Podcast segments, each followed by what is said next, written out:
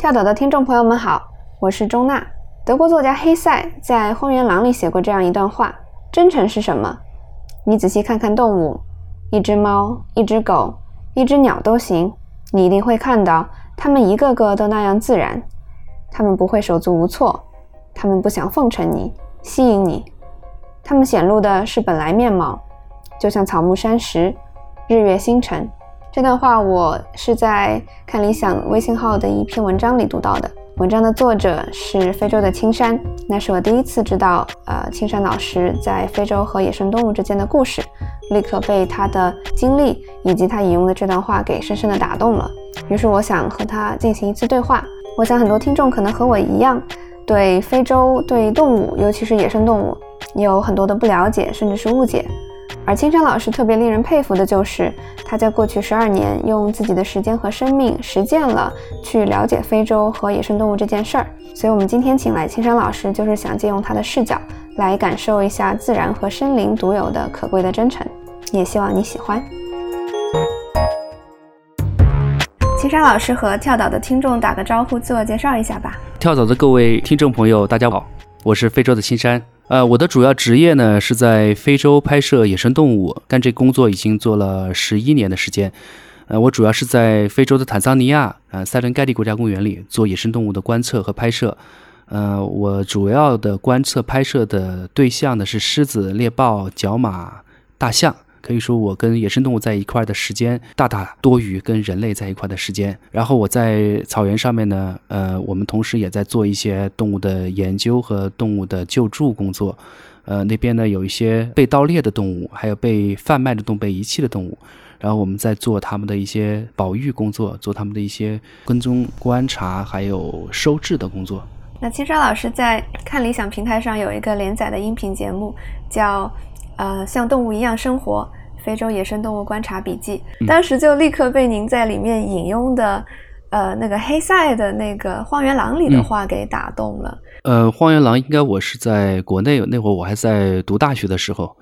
就已经读过这本书了。嗯，就是实际上我从小学的时候就在搜集一切关于野生动物的，那个时候是电视，搜集那个时候的电视纪录片、小说、科研文章。呃，所以我在到非洲之前，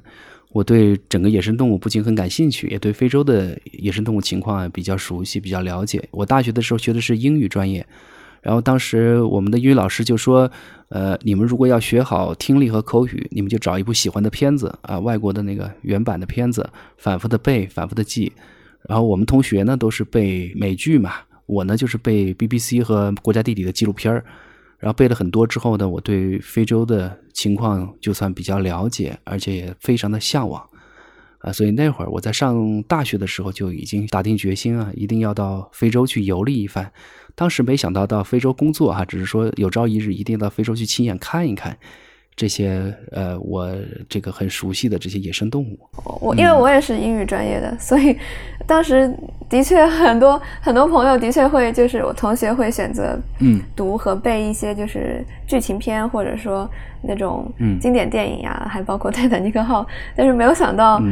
对，我觉得背这个纪录片也是一个非常好的，因为的确很多 B B B C 的纪录片写的词是写的非常非常好的。我觉得纪录片他们的这些解说的发音啊非常动听，这个专业的呃配音演员的声音啊非常让我着迷。之前有一部对我影响很大的纪录片叫《和大猫一起生活》，它的幕后的配音是那个《狮子王》里面，《狮子王》你们都看过哈，他们是狮狮子王那个《狮子王》动画片里面那个刀疤的配音演员。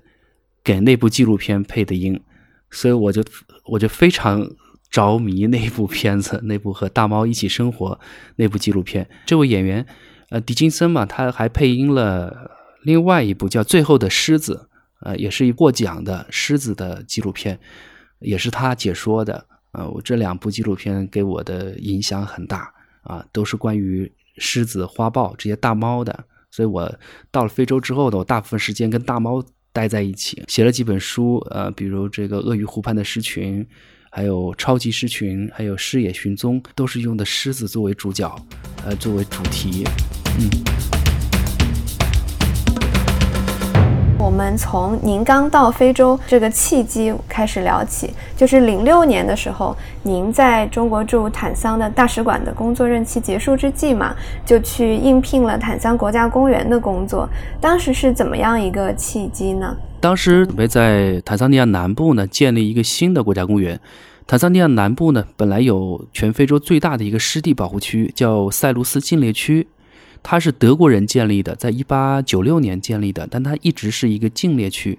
呃，还不是国家公园。禁猎区的。级别呢，就比国家公园要低很多。它那边的动物跟人的接触、跟人的冲突也很频繁，所以国家公园想在那边重新做一个土地规划，然后把保护区的边界划清楚，在这个基础之上呢，建立一个新的国家公园。于是他就在这个报纸上面招聘，就需要这个呃项目协调员啊，主要是跟当地的人打交道。呃，是让他们这个做出一些搬迁啊，或者为国家公园的建设呢做一些呃他们能够能够做的事情。嗯，通俗的说，应该就是就是搞拆迁吧。然后需要一个项目协调员，然后我就去了。当时我想到，因为我在使馆的任期已经到任了嘛，三年的时间到任了。我就面临着马上就要回国。刚才前面已经说到了，我从小喜欢跟野生动物在一起的这个梦想，可能如果不在坦桑留下来的话，可能就没有再也没有办法实现了。于是我就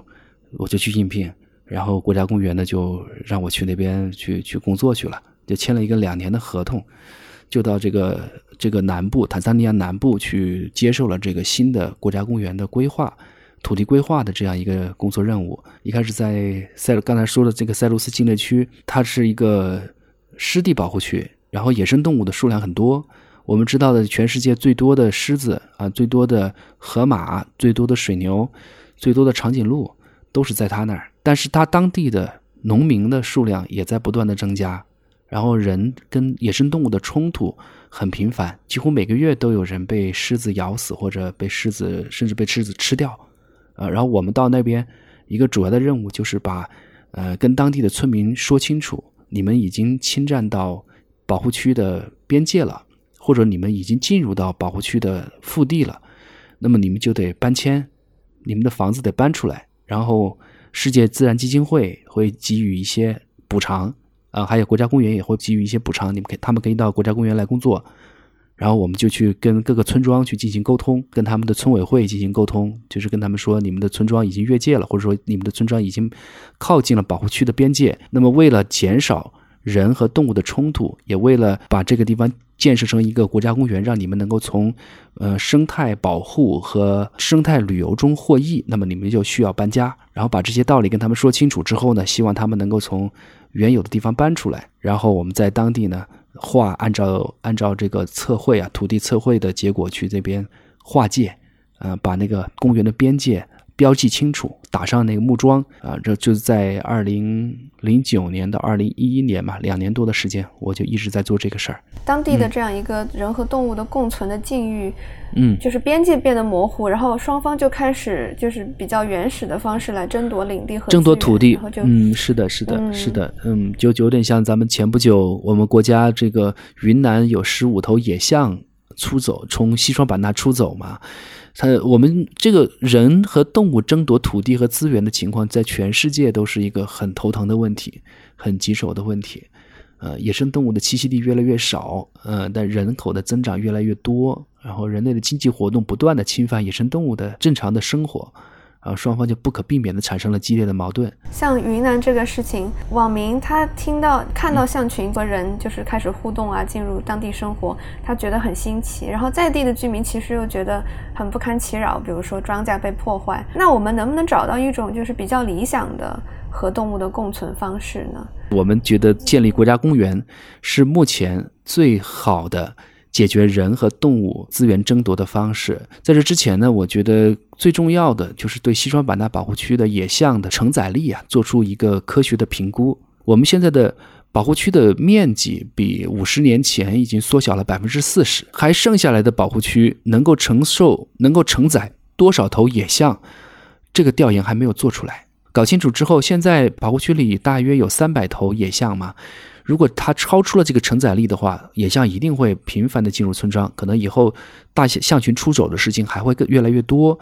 那么把这些多余的象，我们可以想办法进行迁移，把它迁移到曾经有大象但是已经消失了的地方，比如云南的盈江，盈江那边也有大片的原始雨林，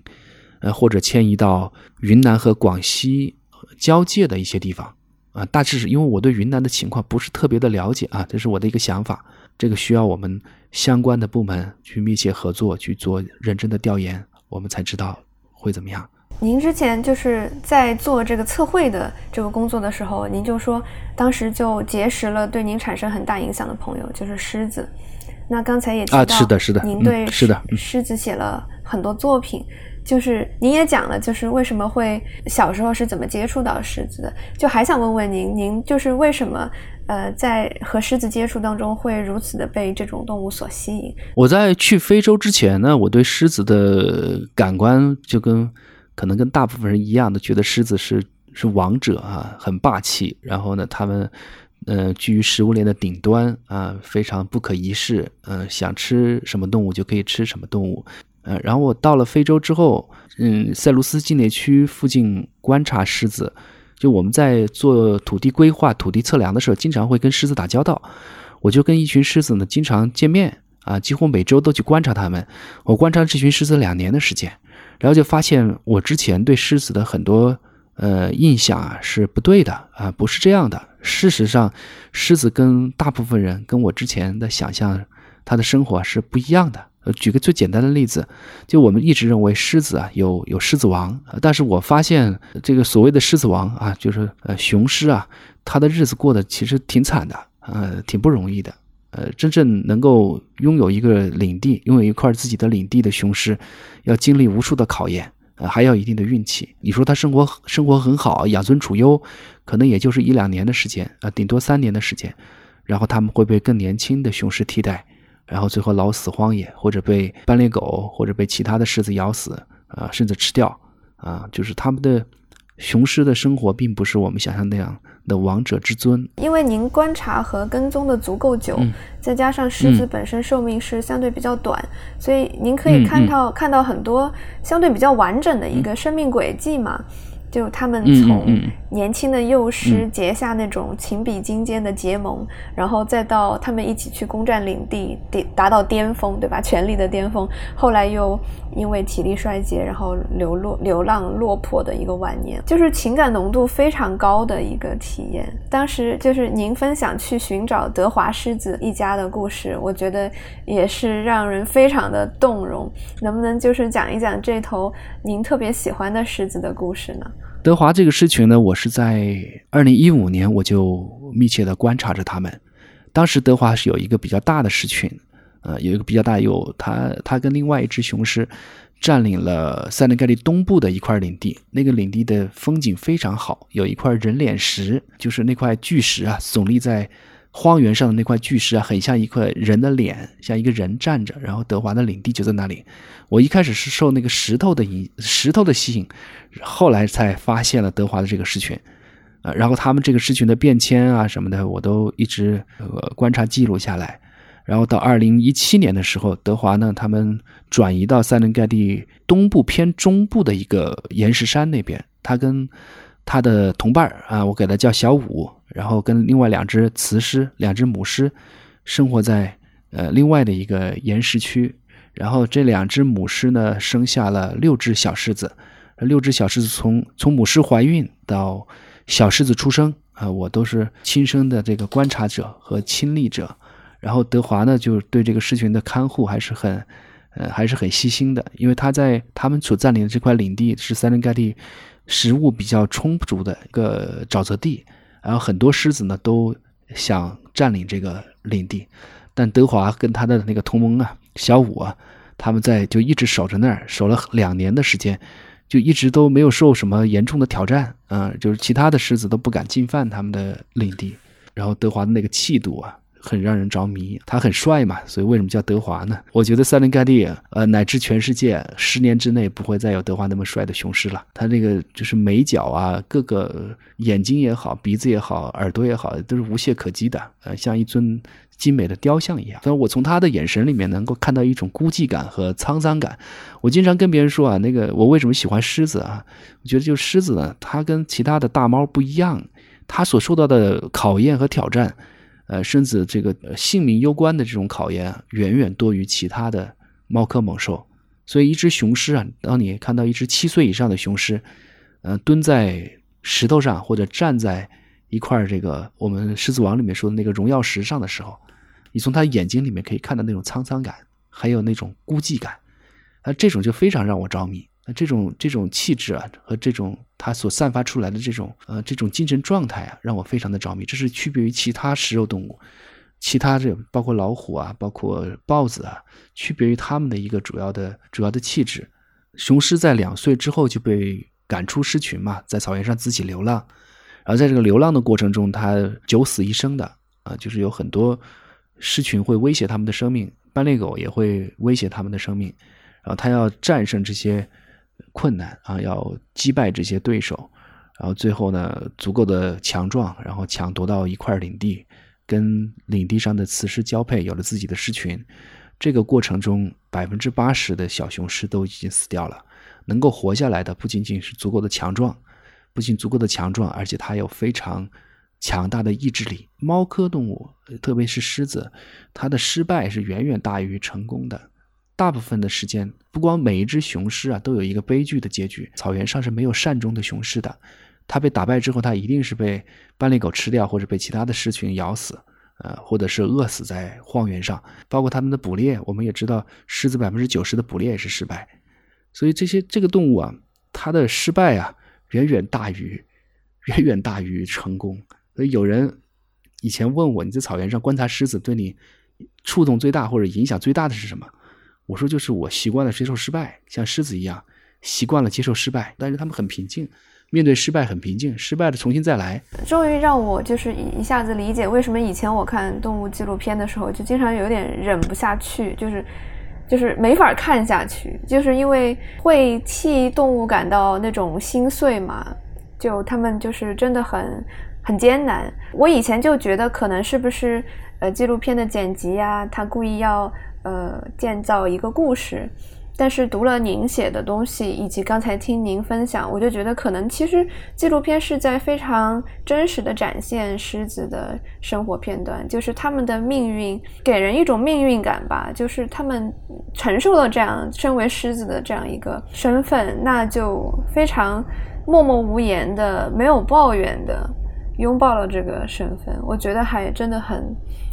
很打动人。而且狮子在非洲啊，呃，我一直不认为他们是兽中之王啊，百兽之王。刚才我说到狮群里面是没有所谓的狮子王的，像德华那么帅的雄狮啊，他也只是个打工的啊，他是给雌狮打工的。狮群里面的所有的事情都是由雌狮决定的，母狮们决定，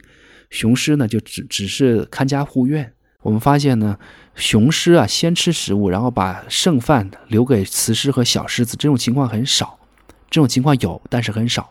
大部分情况在食物足够的前提下，狮群不管是公狮、母狮、小狮子，大家是共享食物的，嗯，大家是平等共享食物的。这个我们有足够的视频和图片作为佐证。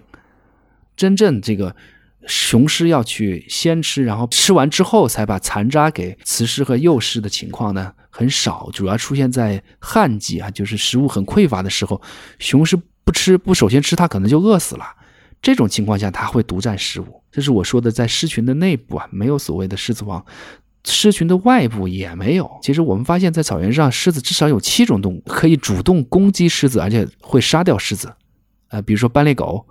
啊，比如说大象，比如说犀牛、河马、鳄鱼、花豹、非洲野犬，这些都会主动进攻狮子，而和杀掉狮子的。狮子在草原上混的并不如老虎，呃，没有这么多敢于主动攻击老虎的动物啊。呃，那雌狮一般它的结局是怎样的呢？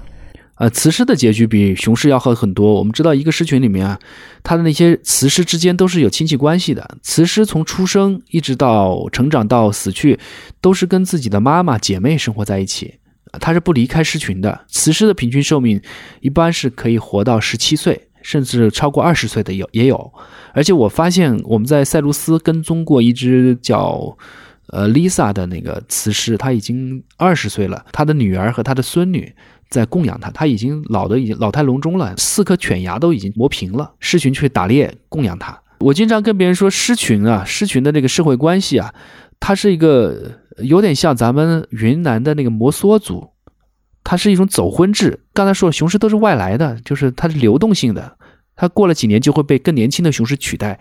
但是一个雌狮群，它的成员基本上是固定的，就那么几只雌狮和它的孩子们。然后这些雌狮老了之后死了之后，它的孩子们会接班然后再生更年轻的、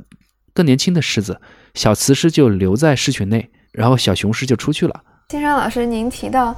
就是观察，我其实呃挺感兴趣，因为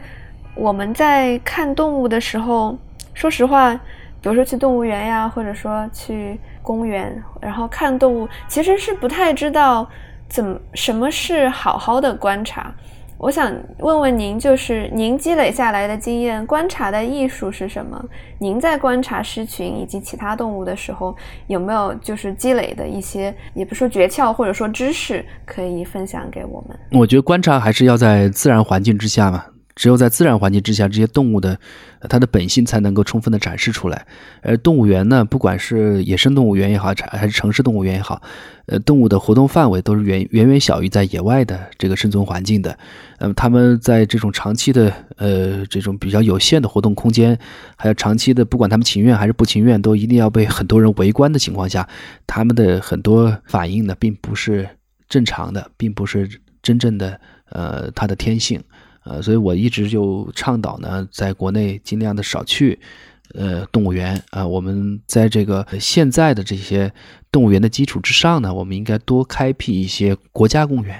呃，然后把这些动物园里面做一个科学的评估，把不适合圈养的动物呢放归到野外去。现在这个方面还比较缺失，但是我觉得我们值得朝这个方向去努力。我们在草原上的观察呢，更像一种陪伴啊，我们是不会干涉到它的。任何的活动，就是把车停在狮群的旁边，可能五米，顶多二十米这样的一个距离，然后在车上就安静的看他们在做什么，呃，用相机和这个笔记本记录下来。他们的呃日常行为，这个工作其实是很枯燥的。大部分狮子他所干的事情都是失败的啊，你很难从他的事情里面你你获得一些欢欣鼓舞的事情。野生狮子大部分时间在睡觉，它一天要睡二十个小时。然后他们在睡觉的时候，我我肯定不不能去打扰他们。我也在车上睡觉，或者在车上看书，或者在车上喝茶。他稍微有一点儿就是呃睡得差不多了，起来伸个懒腰啊，打个哈欠伸个懒腰，然后我们都会觉得。比较激动，赶紧按一下快门，然后过一会儿他又又睡了，又睡了。我在过去的十几年观察狮子，狮子啊，大部分时间都是跟狮子在一块在睡觉，他们在地上睡觉，我在车上睡觉。有时候狮子会跑到钻到我的那个车下面，车车的那个呃车底盘钻到那个车底盘下面去睡觉，因为那儿比较凉快。所以有时候狮子在我的车下睡觉，我在车上面睡觉，然后我们俩的鼾声啊，那个狮子的鼾声啊，我能够听到，听得很清楚。时间长了。你会觉得这种感觉很奇妙啊，就是在一个在一个完全的荒野中，你跟一群狮子啊建立了这种互信的关系，就完全信任的关系。他不会把你当成敌人，也不会把你当成猎物，他只是觉得这个旁边这个车就是我的一个一个伙伴啊，我是可以跟他和平相处的，和平共处的。他习惯了我，我习惯了他们。每天我就开着车去陪伴这个狮群，像德华他们就一直像一直陪伴。然后时间长了呢，他们也对我熟视无睹，甚至我跳到车下面来，我没有在车上，我跳到车下面来，跟狮子的距离可能只有十米吧，就望我一眼，继续他们继续该干嘛干嘛。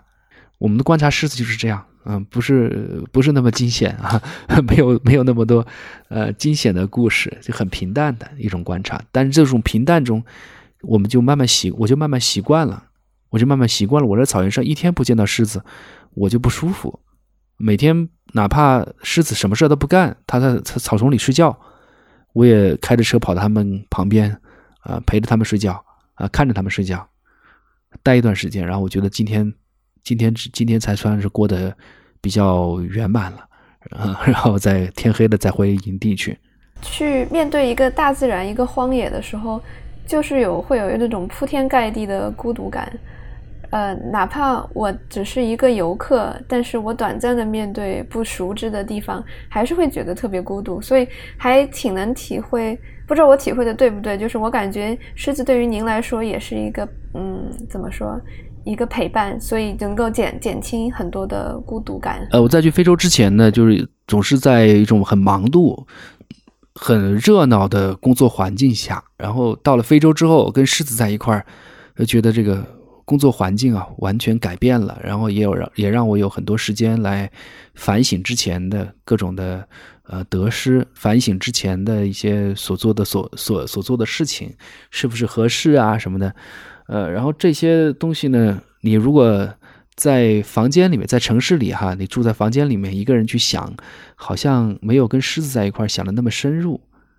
好像，但是跟野生动物在一块儿，你真的是可以静下来。就是刚才我说的，狮子它总是在失败，但是它很坦然、很淡定。可能这种情绪也会影响到我。后来，二零一六年以后，几乎每周都有这样的机会啊，带着一本宋词，然后旁边是狮子或者猎豹啊，然后我们就这样相安无事的共度一个炎热的下午，一个安静的下午。呃，然后我在宋词里面呢，也获得了很多力量啊，很多感受。这都是野生动物，观察野生动物的环境中，让我能够真正的静下心来，呃，来欣赏几百年前啊这些古人留下来的宝贵遗产，啊，但是我觉得我在城市里面，哪怕我天天关在房间里面，我不跟外人打交道，我觉得我达不到，我做不到。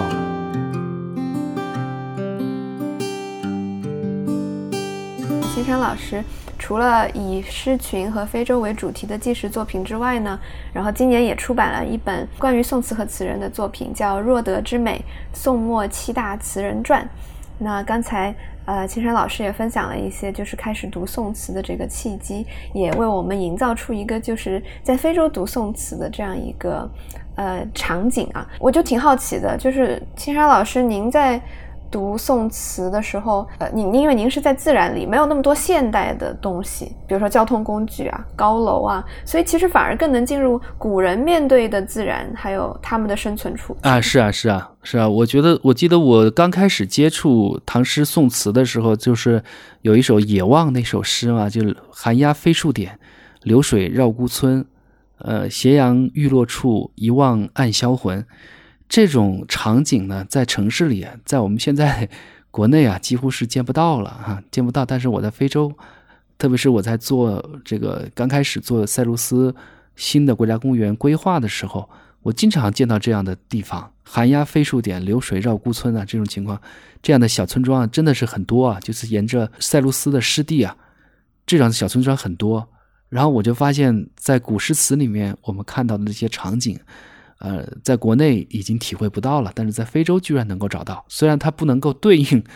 我们古人的那种呃人和事，呃，但是那种感觉，那种荒野的感觉，我能够找到。还有呢，就是我们以前学苏东坡的作品啊，苏东坡不是有在赤壁月下泛舟嘛？在国内现在你不管在哪里，你都没有办法去月下泛舟了。就算有月下泛舟，也是收费的。但是我们在非洲，我在非洲，在那个塞卢斯是那塞卢斯纪念区，哦，在维多利亚湖，我们就好几次，我跟朋友或者我自己，呃，坐了一条小船，然后天上一轮圆月，然后到在那个河中或者在。在湖泊上面去泛舟，喝着清凉的啤酒，然后河里面有河马的叫声传来，河岸上有大象的叫声，有狮子的吼声传来，长尾猴的叫声传来，呃，这种体会，古人的这个诗词里面这样的绝美的体会，在国内是没有了，但是我在非洲居然找到了，所以这是一开始，呃，让我去对唐诗在非洲读唐诗宋词感兴趣的一个主要的契机。而且我刚才听您讲狮子之后。我有就是感觉更能理解您为什么对宋末的词人会比初唐的那些描绘自然风光的诗有更深的共鸣，因为就是感觉二者都是经历很多挫败，在风雨飘摇之中，然后是的，是的，就是在一种困境中，不怨天不尤人啊，不去自暴自弃，在困境，在这种压力下，反而呈现出一种很优雅的、很坚韧的美，这个就让我很着迷。特别是我看见在夕阳西下呀，一只母猎豹蹲在。白蚁堆上面左顾右盼的时候，它那个身体啊扭曲成一个 S 型。它为什么要扭曲成 S 型？它不是要摆姿势让我拍照，它是因为在呃黄昏，在这个夕阳西下的这个时间啊，是它的天敌开始活动了，就是狮子啊、斑鬣狗啊，这是猎豹的天敌，也是黄昏，也是这些天敌的活跃期。那么猎豹在这个时间是很紧张的，就是说它在它在这个时间压力很大。但他在压力下却摆出一种很优雅的姿态，这个是我没有想到的。然后我就跟宋词里面的这些，现在来看哈，就是宋朝、南宋末年的一些失败了的词人很相似啊，很相似，就是就是面对很惨淡的这种生活啊，他们选择的态度不是去正面硬刚啊。我们知道这个有一种网红动物叫平头哥嘛，叫不服看淡生死，不服就干嘛。这是平头哥的生存方式，但是猎豹不是啊，猎豹它是面对压力的时候，它是选择了一种承受，它不跟你硬硬碰硬啊，但是呢，它也不改变自己的生存方式，它也不放弃自己的责任，养育后代的责任啊，就是母猎豹都是独自养育后代的，但在这种压力下呢，它表现的不是那种很畏畏缩缩的样子，它不是那种呃，我们有一些小动物哈，就是到哪都是鬼鬼祟祟的啊，猎豹不是到哪儿。它是堂堂正正的，它连出击它都是堂堂正，它不是去潜伏，它不是埋伏在草丛里面，它是正面光明正大的去去追击猎物，呃，然后他在这种压力下呢，反而是一种很优雅的姿态。就是我在书里面，我在其他的一些场合，我都说过一个故事。二零一九年七月的时候，有一只母猎豹被一群斑鬣狗围攻嘛，然后我我开车看到它，然后我开车就把那群斑鬣狗。给他赶走了，就帮这只母猎豹解了围。然后我看到这只母猎豹的两只前腿还有背上都被咬伤了，那个鲜血直流。他从我的车跟前走过去，虽然身受受了很多伤啊，但是不是那种慌慌张张的样子，非常坚定的从我的车前走过去，然后跳到了我面前的一颗大石头上，然后昂首挺立，环顾四野。然后当时的那他那个他他那个姿态和他的眼神中的那种坚定。和优雅，让我非常的着迷，让我非常的感动啊！我就没有想到他受了这么重的伤，然后斑鬣狗也没有走远，他应该是很害怕的样子，但是没有想到他是一种很勇敢、很无畏、无所畏惧，但是又展现出一种很优雅的姿态，这个是让我非常非常敬佩的，嗯，所以我我一直跟别人说，当时那个猎豹的眼神是让我呃坚定了。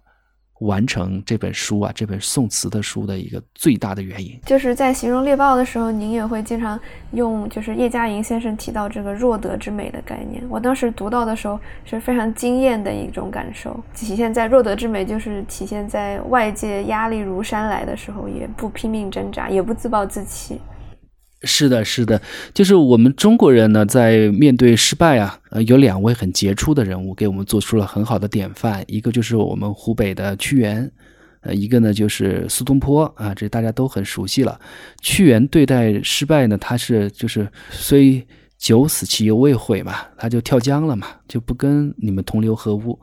苏东坡呢，就是他是乐天派，很阔达啊，很豁达的心胸，他无所谓。不管多大的困难，在他面前，他都呵呵一笑，啊，该干嘛干嘛。这屈原和苏东坡呢，他们他们是伟人哈，但是我觉得我们一般人学不到，学不到他们这种境界。除了这两种对待失败的姿态之外呢，第三种就是叶嘉莹先生说的这个弱德之美。面对外界压力的时候，我们选择的是默默的承受，呃，不去跟他硬碰硬，呃，不去跟他拼个你死我活。而是在这种压力之下坚持自己的原则，最后完成自己应该完成的使命。呃，所以这个不光是在人身上，我在动物的身上，在猎豹的身上，在大象的身上，在角马的身上，在狮子的身上，我都看到了这样的一种品质。所以我就把若德之美总结为刚才我说到的两个词，就是坚韧和优雅。因为的确我们感受不到动物的内心世界，而且呃也没有说。我们也不太懂动物之间的那种语言，所以就很容易把自己的好恶投射到它们身上，然后就根据它们的外表呀、习性呀，对它们进行一些高下的判断。就比如说《狮子王》这样的作品，其实又进一步的固化了，比如说狮子是高贵的，斑鬣狗或者秃鹫是卑劣的这样一种印象。就想问问您，就是这这个是不是也是一种就是人类中心主义？就是我看您其实对斑鬣狗也是挺有同情的，您会去站在它的视角来想事情。那您是怎么做到的？就是最后对动物有这种一视同仁的呃态度呢？还是尽量多了解嘛，了解多了你就知道它的品性，它的。呃，它在生态圈里的地位是怎么样子了？呃，我们看斑鬣狗，虽然就是斑鬣狗在草原上到处都是啊，经常欺负呃连绕体弱的狮子和猎豹，但是斑鬣狗呢，对于整个生态圈的平衡有很重要的地位。呃，它可以消灭动物群中的食食草动物群中的老弱病残，可以吃掉那些患病的动物。因为斑鬣狗它的消化能力很强，它可以消化掉腐肉。这样减少草原上的疾病传播啊，使得整个生态圈呢保持一个大体的平衡。然后斑鬣狗的内部呢，它有等级关系，但这种等级关系，这种等级关系是建立在整个群体能够最大限度的延续自己的血脉的基础之上的。然后他们为了这个同样的这个目标啊，所有的斑鬣狗，不管是高等级的还是等级比较低的这个斑鬣狗，都朝着这个目标在齐心协力。斑鬣狗还是很有团队合作的精神和吃苦耐劳的精神。然后这个斑鬣狗呢，我觉得之前对他们的印象不好，主要是长得不好看吧。是看多了之后，我觉得他们也挺，他那个眼神也挺萌的。就每种动物啊，都有自己的闪光点。在草原上，我发现哪怕是很微不足道的那个屎壳郎，它也有自己的闪光点。推粪球的那个屎壳郎啊，屎壳郎很执着，你就发现它不管前面是什么样的呃地形儿，它这个推粪球推的顺不顺利，它都会朝着一个目标不断的前进啊，不会被轻易改变自己的路线。啊，就是从他们身上，我也觉得，啊，我就发现动物身上有很多，可能是我们也有一些自我投射啊，自我的一些情感的投射，但是从他们身上呢，往往能够在让我在逆境中获得一些信念和力量。再次回到就是您的这个笔名叫非洲的青山，然后我还特意去去找了海明威的这本同名作品来读，啊，您就是之前也提到说海明威的非洲系列。是您大学毕业论文的研究对象，就还挺想知道您当时是怎么接触到这个系列，以及呃当时的阅读感受是怎样的呢？呃，对我笔名是非洲的青山，我是武汉人嘛，武汉有一个青山区，离我家是很近的，这是一个原因。再一个就是我确实很喜欢海明威的作品，他那个非洲的青山那部小说呢，我其实不是很喜欢这一部小说，但是它是呃非洲的一个打开。非洲的一个窗口。我在上中学的时候就读过这本小说。大学的时候，我们选择毕业论文的方向，我就选择海明威的对海明威的非洲系列作品做一个生态结构。他写了六本关于非洲的小说，呃，里面有很多是以野生动物为背景的，或者直接反映野生动物品格的啊，像一个非洲的故事写大象的，然后后面。所写的这个《曙光是真》是写狮子的，呃，我就对海明威的作品呢，对他的一个笔下的这些动物的品格做了一个生态化的解构，这是我当时写毕业论文的一个主题。就我我其实读的时候还挺五味杂陈的，因为就是海明威的确就是笔法非常好，很自由，很洗练，而且很精准。然后他写动物的情态呀，都写得很好。但是他又是作为一个猎手在。猎杀他的那些动物，然后他还会很具体的写自己身为猎人的一个虚荣心和攀比心，然后我当时就读的觉得对他又挺恨的，就还挺想知道您对这个动物猎手海明威这样，就现在如果您再来重读，会有不同的感受吗？啊，是这样，就海明威他是个很矛盾的人啊，一方面我们在他的笔下呢，确实可以感受到他的一种白人殖民者啊，白人中心主义。呃，对当地人和动物的一种藐视啊，就是认为猎杀这些动物没有任何的呃呃罪恶感和愧疚感啊，这是他的呃表现出来的一面。但是我们可以看到，从他的作品中，他有一种潜意识也在流露，就是他对于这些动物的猎杀呀，他是有心里是有严重的恐慌的，有很深的恐惧的。比如这个刚才我提到的，他有一本小说叫《曙光是真》，这个是出版的比较晚，呃，两千年以后才出版。就是他去世后五十年之后再出版，他其中有一个情节啊，不知道您有没有读到过，就是他杀死了一只狮子啊。这只狮子呢，经常在马赛人的村庄附近出没啊，会吃掉马赛人的牛羊。然后马海明威呢，就把这只狮子给打死了啊，开枪打死了。但打死这只狮子的当天夜晚呢，他就翻来覆去睡不着。他并没有明写，他是因为打死了这只狮子而觉得心里的愧疚。他就写一些很无聊的事情，写一些我们看起来很枯燥的一些事情，写了足足八页，用八页的纸篇幅来写他那天晚上的失眠。那他为什么失眠？我觉得就是他内心的一种惶恐，对于这个无缘无故跟他没有无冤无仇的一只狮子，他还开枪打死他，那他他觉得这是一种其实是一种罪过，但他没有明写出来。我觉得这是他的一种潜意识。他这种潜意识，这是他的一种矛盾心态的表现。海明威还有一篇短篇的小说，叫《这个一个非洲的故事》，是讲父子俩在一个很贪婪的向导、当地向导的带领下去猎杀一头老公象的故事。他在这里呢，把人的品格完全部小丑化了，但这头老公象呢，就像一个英勇无畏的一个英雄。这篇小说很短啊，很短，大概只有一万字不到吧。这篇很不起眼的小说里面，短篇小说里面。我们可以看到海明威的对动物的另外的一种心态，就跟他写乞力马扎罗山的雪，就跟他写这个非洲的青山是有明显区别的。嗯，我就觉得海明威实际上他对于动物啊，他的表面上表现出来的是一种高高在上的人类中心主义，但实际上他的内心对动物还是很崇敬的、很畏惧的。呃，和对他的这种猎杀呀、打猎啊。还是充满着内疚感的，所以就很想问问您，当就是非洲过去当地的那种野生动物狩猎史是怎样的？是不是每一个猎手需要拿到一个许可，然后每一个许可证上会有一定的投数的要求？每一个狩猎证都是要花大价钱才能买到。每年呢，这个当地的野生动物保护部门公开出售一些狩猎证，狩猎证上面就呃有价格，然后标注着你可以打什么什么样的动物，打几只动物。然后海明威当时还有包括其他的世界上的一些富豪，就会去购买这些狩猎证，然后你就按照狩猎证上面的这些配额去猎杀这些动物。到现在为止，非洲国家也还是有这样的配额狩猎啊，虽然被动物保护主义者们强烈的抨击啊，但是因为他他这个狩猎证很值钱啊，当地呢也需要这样一笔钱，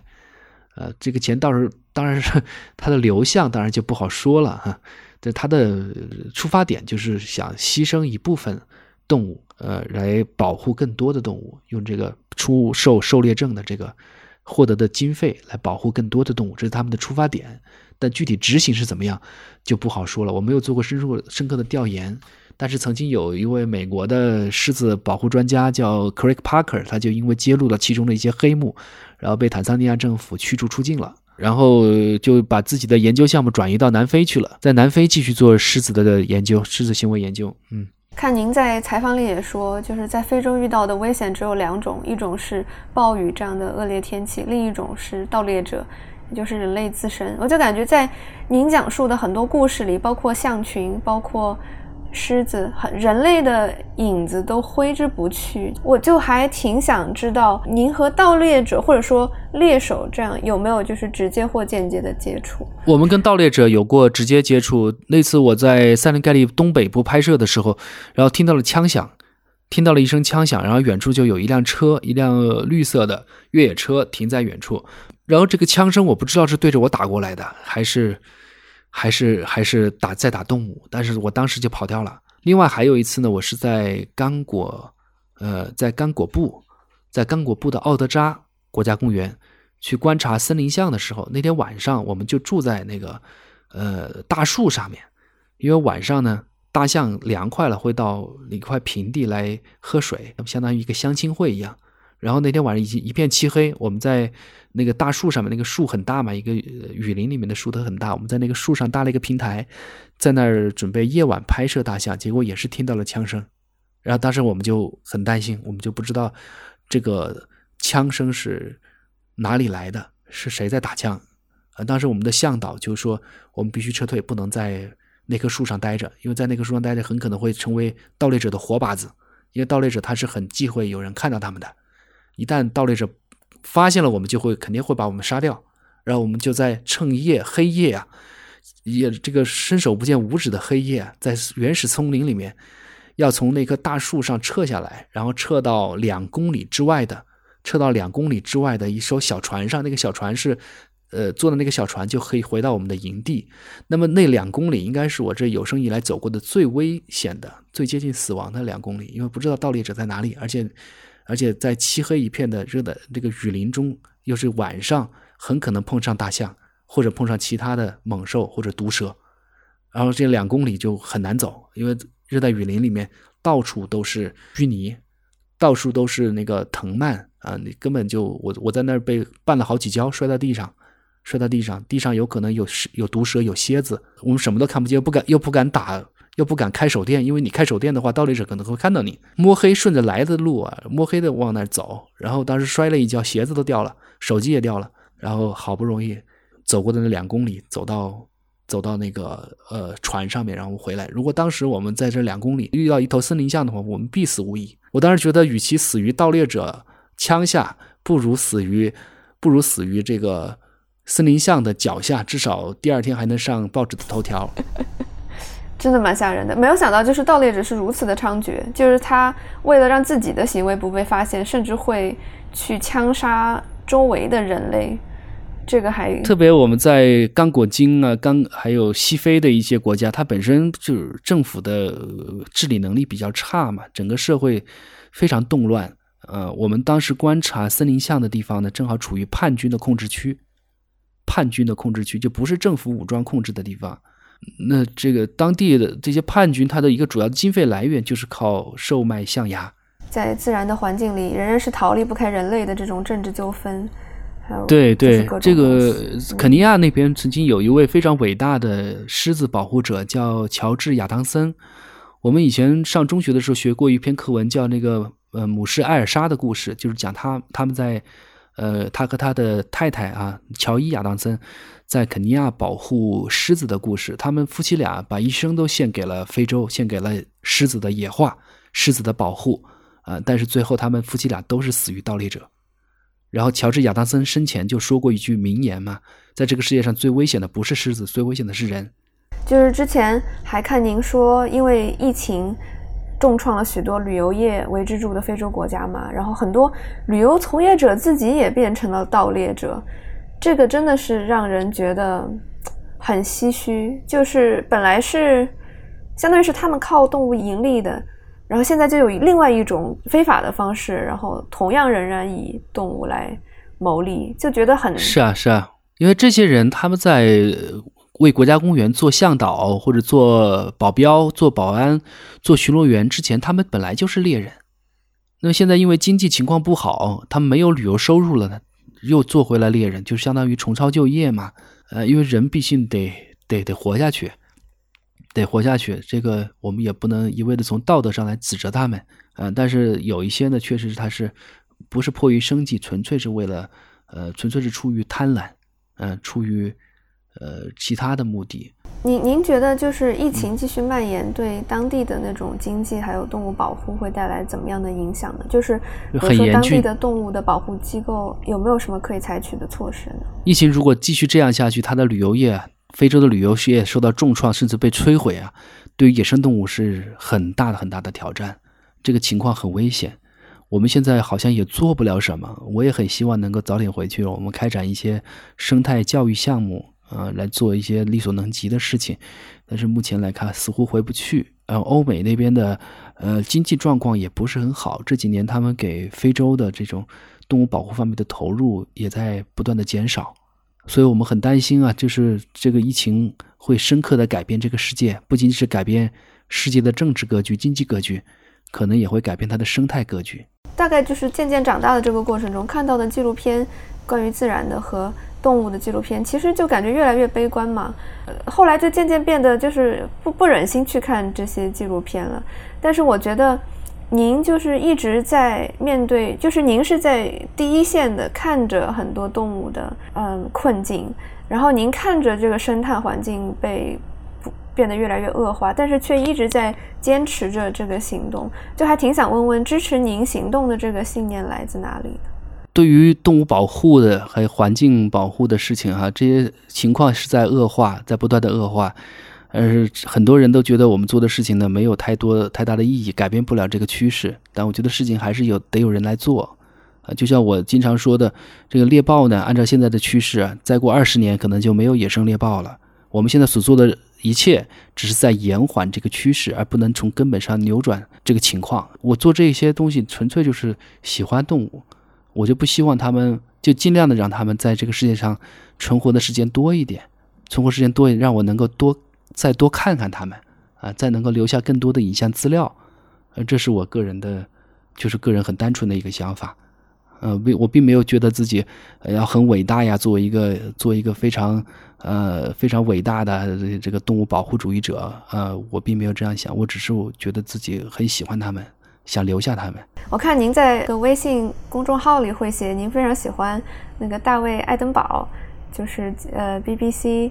自然纪录片的呃旁白，呃，大卫的片子我几乎全看过啊，就是从小学的时候他就已经引进了他的一些片子，到现在他有一股人格力量嘛，一直在感染着我嘛。这么大年纪啊，还在到处世界到处奔走，呃，在各个场合去呼吁人们保护野生动物和生态环境啊。我每次都在看他这他的这些作品，然后我觉得他是一个会载入史册的人，载入一个生态保护史册的人，嗯，然后我。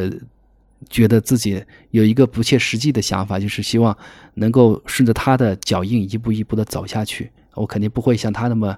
做出那么大的贡献啊，肯定不会像那么大的贡献。但是我觉得我能够呃，像他的这种工作方式啊、生活方式和对待野生动物的这种态度，顺着他的这个脚印走下去，我就觉得自己是自己很大的一个成就了。您未来五年或者十年的计划是什么呢？如果疫情能够尽快恢复的话，呃，我们想回到非洲继续猎豹研究的工作，同时想再开设一个生态社区生态教育的项目，就是跟当地的土著人，跟他们去多沟通，啊，在生态保护和人类发展上取得一个平衡，呃，然后同时拍摄更多的野生动物的资料、野生动物的影片和相片，让更多的人了解野生动物，喜欢野生动物。然后传播野生动物的知识，呃，和保护自然环境的理念。我最后一个小问题就是，您一直在试图习得动物的视角。那么，如果让您从狮子或者其他野生动物的视角来看，那过去十十一年，这个非常喜欢观察和跟踪它们的人类自己。发生了什么样的变化呢？或者再次看到您会有什么样的？啊，这个问题好很很难回答呀。这个，呃，因为我我我我觉得自己虽然很了解狮子，但是好像做不到像狮子的视角来观察人类啊。我只是觉得，如果我们再回非洲的话，我相信之前经常陪伴的那些狮子还能认识我，因为狮子它的记忆力是很好的，嗯，它们是很聪明的，学习能力也很强。那看到人类哈。我觉得狮子对人类的态度可能会不断的会会进一步改变，因为狮子的生存状况很不好，不断的每个月那边都有塞伦盖蒂还有其他的保护区都会传来狮子被人类猎杀的消息，啊，那么狮子对人类的态度可能会变得越来越恶劣，那么这就让我更想早点回去，早点回去，然后尽一点绵薄之力吧，能够让狮子对人类的印象得到一定的改观。节目的最后，呃，请青山老师推荐一本就是您喜欢的书吧，或者是您喜欢的书写自然或动物的一个作家也行。我就是前不久刚刚看过的一本《狼的智慧》，想推荐给大家，是一位在美国黄石国家公园观测狼群二十多年的一位摄影师和向导写了一本书，对狼群的生活有非常客观、非常真诚的一个解说和展现。然后它里面有一句话让我很感动，他就说狼其实是一种很温情的动物啊，它对家庭成员是很有爱的。但是我们大部分人对狼的印象就是一种很凶残、呃很很嗜血的猛兽，其实不是这样。我们就对狼有很多的误解。他的这些话呢，完全可以放到狮子对狮子，我们对狮子的这个这个误解上来，呃，而且他的文笔很好，也有大量的图片。这是我最近看到的这一本关于动物的书，想推荐给大家。感谢青山老师做客跳岛，今天也借您的视角感受到了非洲，感受到了动物的气息，也希望我们能够像动物一样真诚的活着，同时努力去保护动物，让我们能够在未来继续和它们共存下去。对青山老师在看理想的音频节目感兴趣的朋友，欢迎在小宇宙 APP 的评论区留言，我们会抽取五位幸运听友送出兑换码。青山老师和跳岛的听众朋友们说声再见吧。好的，好的，谢谢，祝大家这个呃以后有机会来非洲看看我们可爱的野生动物。好，谢谢大家。